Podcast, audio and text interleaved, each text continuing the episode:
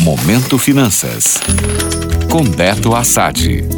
Olá, ouvintes. Beto Assad aqui com vocês e hoje vamos falar de dinheiro esquecido. Isso mesmo. O Banco Central iniciou no último dia 28 de fevereiro a segunda fase do Sistema de Valores a Receber, o SVR. Para quem não se lembra, falei sobre o assunto no ano passado, quando foi lançada a primeira fase desse sistema. Ele nada mais é do que uma forma que as pessoas físicas e empresas no país têm para verificar se possuem algum dinheiro esquecido em contas antigas. Segundo o BC, o sistema contabilizou mais de 6 bilhões de reais parados em instituições financeiras, dos quais cerca de 38,5 milhões de pessoas físicas e 2,4 milhões de pessoas jurídicas estão aguardando liberação para receber parte do valor.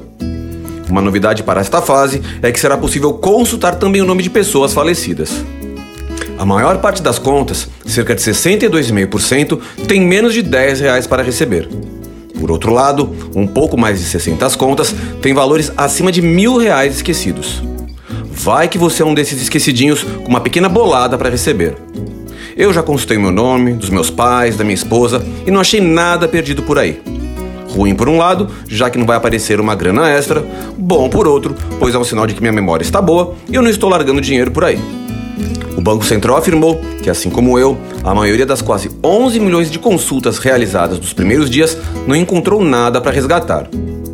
Quanto às instituições, o BC aponta que a maior parte do dinheiro se encontra em bancos, seguido por administradoras de consórcio e depois cooperativas. Quem tiver algum valor a receber, a solicitação de resgate poderá ser feita a partir do dia 7 de março, às 10 horas. Espero que você tenha mais sorte do que eu.